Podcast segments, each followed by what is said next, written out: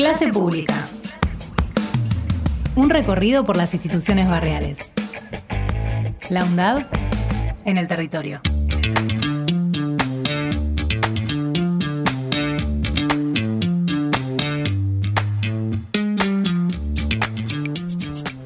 Bueno, ya casi empezamos la segunda media hora de señor. nuestro programa, Bueno. Fernando, y si te parece bien, vamos a cambiar un poco la visión y nos vamos a introducir. Exactamente. Después de mucho tiempo volvieron las visitas. Tenemos este, el gusto de recibir a Jessica Giaquelo, así, ¿no? Así se pronuncia, Giaquelo, que es graduada de la carrera de guía de turismo de nuestra universidad, y Agustina Rojas, que es ingresante, ¿no? De la carrera de guía de turismo. Claro. bienvenida y gracias por estar, ¿eh? Muchas gracias, muchas gracias por recibirnos. Bueno, han tenido una actividad hace muy poquito, una actividad muy importante que me gustaría que comentes. ¿De dónde parte y cómo parte y qué fue lo que hicieron?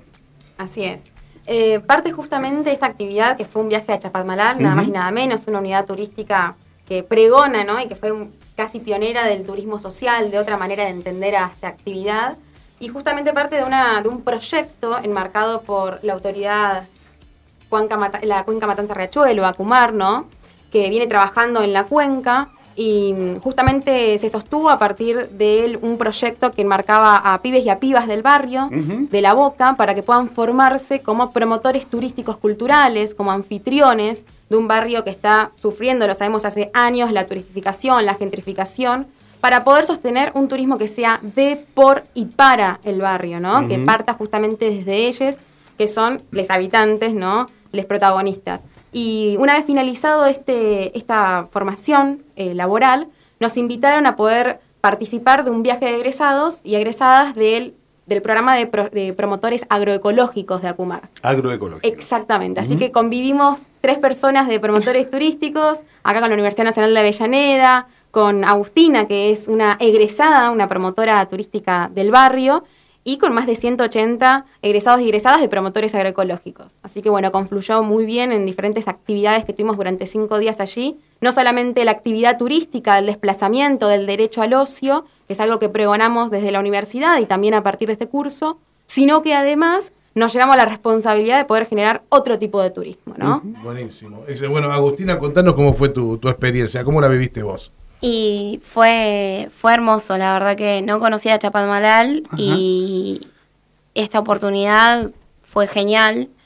Eh, aparte, poder compartir conocimientos con los chicos de agroecología fue, fue otro, otra experiencia totalmente distinta a lo que veníamos eh, trabajando nosotros.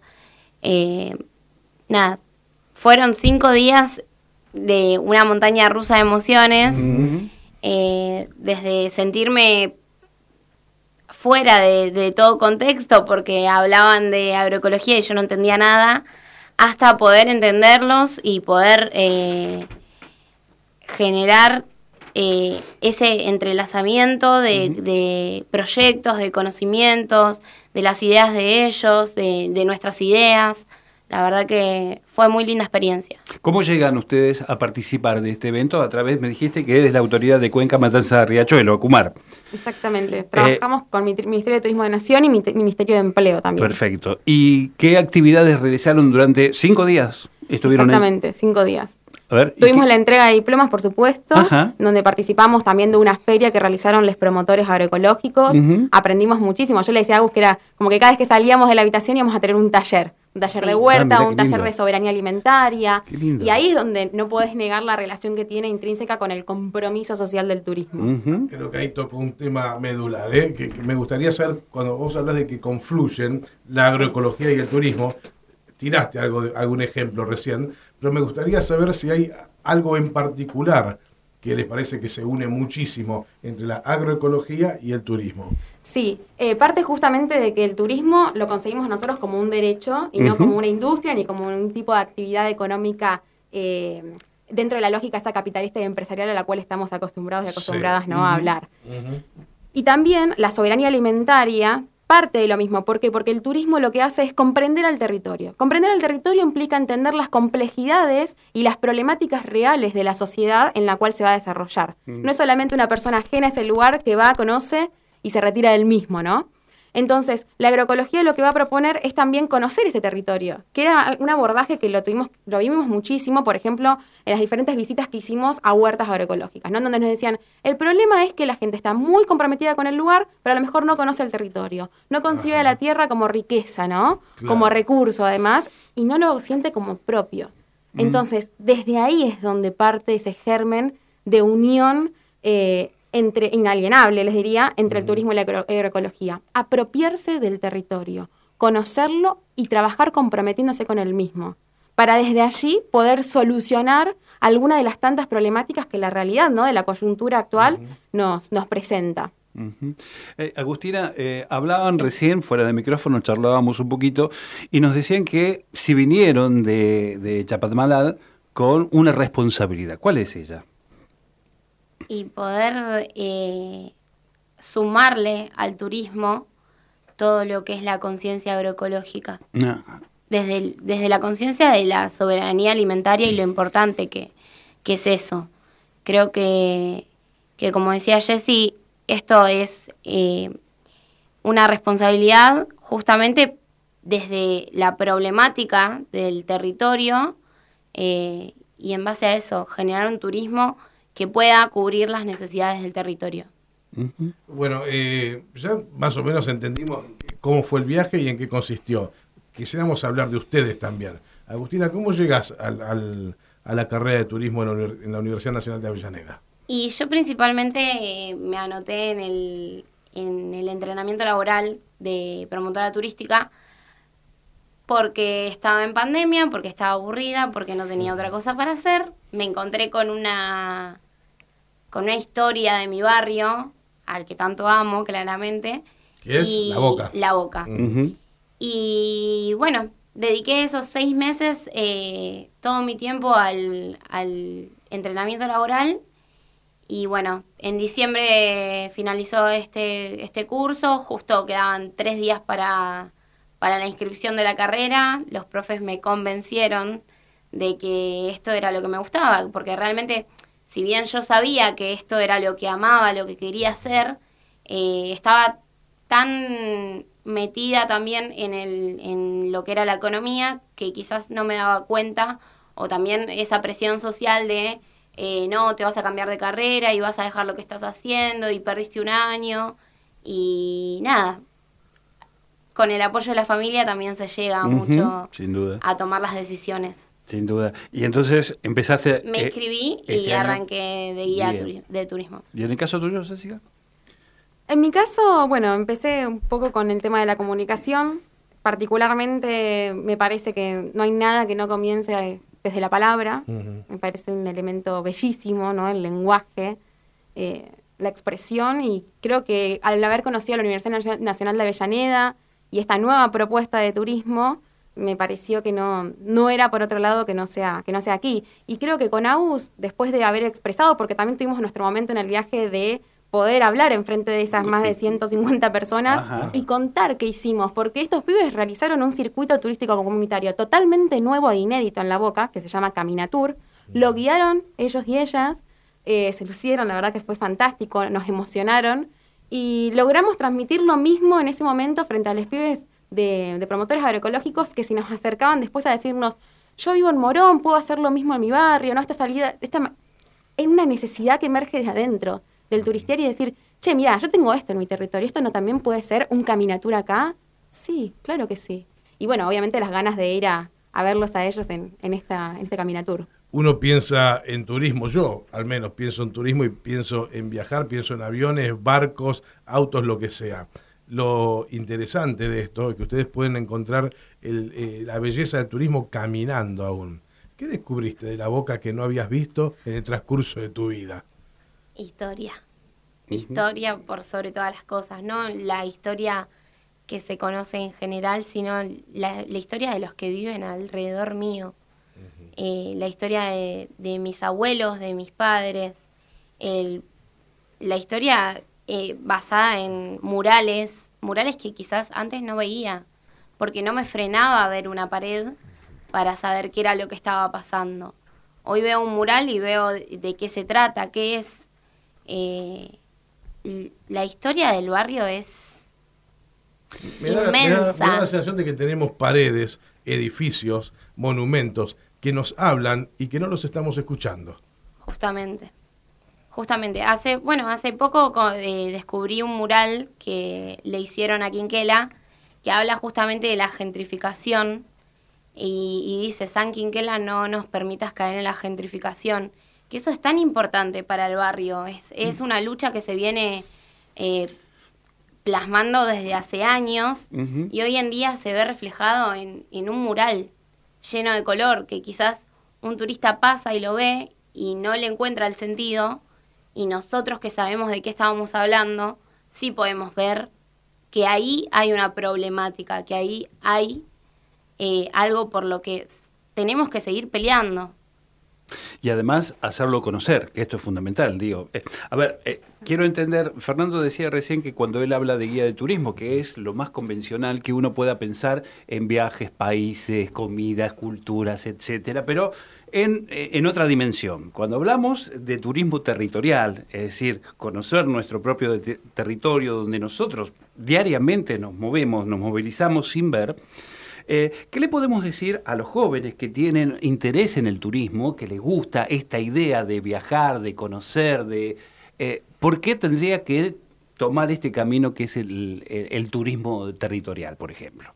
porque van a abordar desde una perspectiva totalmente nueva a su territorio, van a conocerlo, van a apropiarse del mismo a través de la comprensión de esto y poder interpretarlo y reinterpretarlo, como bien decía Agus recién, te permite compartirlo, permite que sea tuyo, que puedas entender entonces el contexto que lo conforma como tal y a su vez te permite conocerte a vos mismo como parte de ese territorio, como protagonista de ese espacio, de esa historia, que no te es ajena, que te es propia.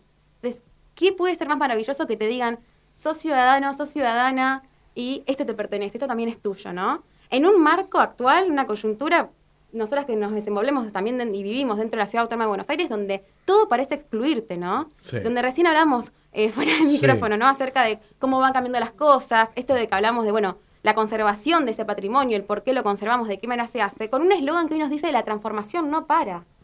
Bueno, y claramente no para, pero nos deja fuera también. Entonces, construir un, te- un turismo territorial también nos permite eso, construir colectivamente algo, ¿no? Que nos pertenece y poder compartirlo con, con los demás. Y además lo que noto, Fernando, no Sí. sé qué te parece a vos, este, que cuando hablan de turismo territorial lo hablan con una emocionalidad que Claro. eh, sorprende y maravilla, ¿no? Eh, eh, estaba pensando mientras las escuchaba a ambas que la ciudad de Buenos Aires, que es donde nació la Argentina estilo europeo, que más o menos conocemos, este, tiene esto de que te expulsa. Sin embargo, debe haber este, un conurbano más profundo o un interior del país bien profundo donde nos pueda hablar de nuestros orígenes, de nuestros orígenes más allá de las olas inmigratorias y de los orígenes reales de nuestro territorio, ¿no? Eso también lo, lo- lo toman en cuenta cuando salen. Sí, totalmente. Sí. Totalmente. Digo, de- debe haber este en Córdoba, que es de donde sos vos, y Axel, o en La Pampa, donde estoy yo, por más que no haya mucha gente o muchos edificios, pero seguramente que hay cosas que nos van a señalar que ahí hubo una vida antes de los europeos y que es tan rica como la que vino después. Exactamente. Bueno, con Punta Grandí es un claro ejemplo de ello. Tenemos una profesora, Mariana Sosa, que estuvo trabajando también en el Delta, ¿no? Está haciendo turismo comunitario en Tucumán. También se, se significa eso, ¿no? Bueno, la universidad a lo mejor, bueno, llegas a la universidad, la universidad tiene que llegar a vos. Y Claro. con otra concepción totalmente distinta, Exacto. horizontal, ¿no? Donde los saberes se construyen colectivamente. Eh, y creo que, que está buenísimo esto, ¿no? Revalorizar el, un pasado sin romantizarlo, es decir, ejercer la memoria trayendo ese pasado al presente y obviamente teniendo en cuenta a, a las resistencias y las luchas y seguir reivindicándolas, como bien decía Agus recién. Si Agus me llevaras a dar un paseo por la boca, ¿a dónde me llevarías? Eh, bueno, ¿Y qué me contarías? y yo creo que yo siempre hablo de lo gastronómico, porque una de las quejas que salieron... Diste en el blanco conmigo. Una de las quejas que salieron en, en el curso que hicimos A ver. fue cómo los, los restaurantes de Caminito no nos tienen, tienen precio turista, Claro. que cobran en dólares. Sí. Entonces, nuestra esencia no es ir a comer a Caminito, nuestra esencia es una pizza en manchero, Claro. nuestra esencia es una pizza en otra, otra pizzería, pero ahí en el barrio. O las viejas cantinas italianas que había en la década del 60 en adelante, digamos, aquellas este, cantinas donde iba toda la familia y festejaban y pasaban la tarde dentro de- de- del establecimiento. Sí, yo creo que hoy en día el barrio está cambiando, indudablemente está cambiando, pero hay todo un camino fuera de lo que es Caminito la cancha de Boca que, que es muy interesante también, muy interesante y, y va mutando Y- Yo, todo el yo, tiempo. por ejemplo, Axel, si me tomo el 33 acá en la esquina y cruzo el puente de la Boca, voy ahí por la Milán Tebrón, tengo la Casa Amarilla, la cancha Boca de este lado, el Argerich. Bueno, Exacto. el tema es salir de la avenida Milán Tebrón y de Caminito, ¿no? claro. Hacia adentro, hacia la derecha, digamos, como si va, quien va a Hacia Capital. adentro, sí, Ahí, ahí realmente vamos a ver la verdadera cultura de la Boca. Sí, sí. Eh, también se, se van a ver muchos cambios. Lo que antes para nosotros era, o sea, situándome en, en Casa Amarilla, lo que antes nosotros conocíamos como el Campito, que eran unos potreros, hoy en día es todo un complejo del club Boca Juniors, eh, que no es para todos y todas. Claro. Eh, pero bueno, aún conserva la esencia del barrio porque desde el barrio tampoco se permite ser invadidos. Eh, creo que se siguen viendo la gente jugar en, en- los niños jugar en la, en la calle, la vecina tomando mate en la vereda. Yo tengo una, una, una curiosidad Sí. histórica. Hay como una esquina media triangular ahí en la Meteor con una torre arriba. Una torre. ¿Vos po- podés contar algo de eso? ¿Por qué está eso ahí que me parece fascinante y nunca supe lo que era? Sí. Nadie sabe quién es el arquitecto, porque incluso está borrado. de- Ah, mirá. Está, Lo han borrado. lo han borrado. Mirá. Eh, cuenta la leyenda que había de- duendes, fantasmas, Claro. algo así como una torre Hay embrujada. una mitología urbana ya en eso. está muy. Claro. Eh, pero es una simple torre. Tiene una farmacia abajo.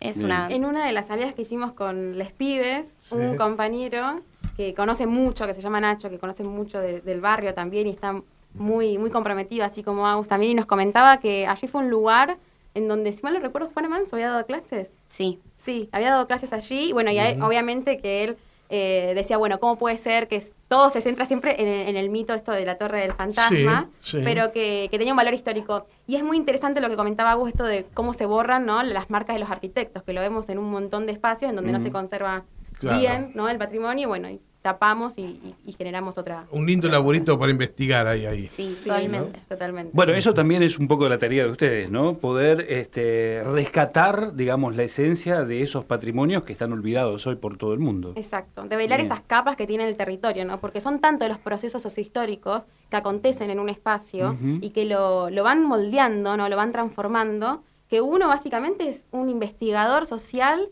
que está todo el tiempo haciendo trabajo de campo y bueno, y poder ir desmembrando qué fue lo que, lo que sucedió para que hoy tengamos ese, ese producto. Esto me parece maravilloso. Ahora, ¿cómo incluimos a la gente para que pueda tomar interés en hacer esto? En detenerse en un momento en algo que le llame la atención y que pueda entender de qué se trata. A ¿Cómo través- hacemos eso? A través de estos proyectos, por ejemplo, en los que está la, la universidad. Por ejemplo, a través de nuestra mm, exposición que tuvimos ese día en el viaje, generamos que muchos pibes y muchas pibas se acercan con esta inquietud de quiero hacer el caminatur, necesito Claro. ir a la boca y conocer la otra boca.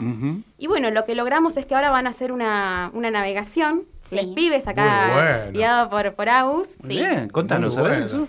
Y es una navegación por el riachuelo. Nosotras eh, estuvimos hablando mucho con los chicos de agroecología para darle también un enfoque agroecológico a, lo que nosotros hicimos como un paseo por el riachuelo, que quizás nos interesan otras cosas.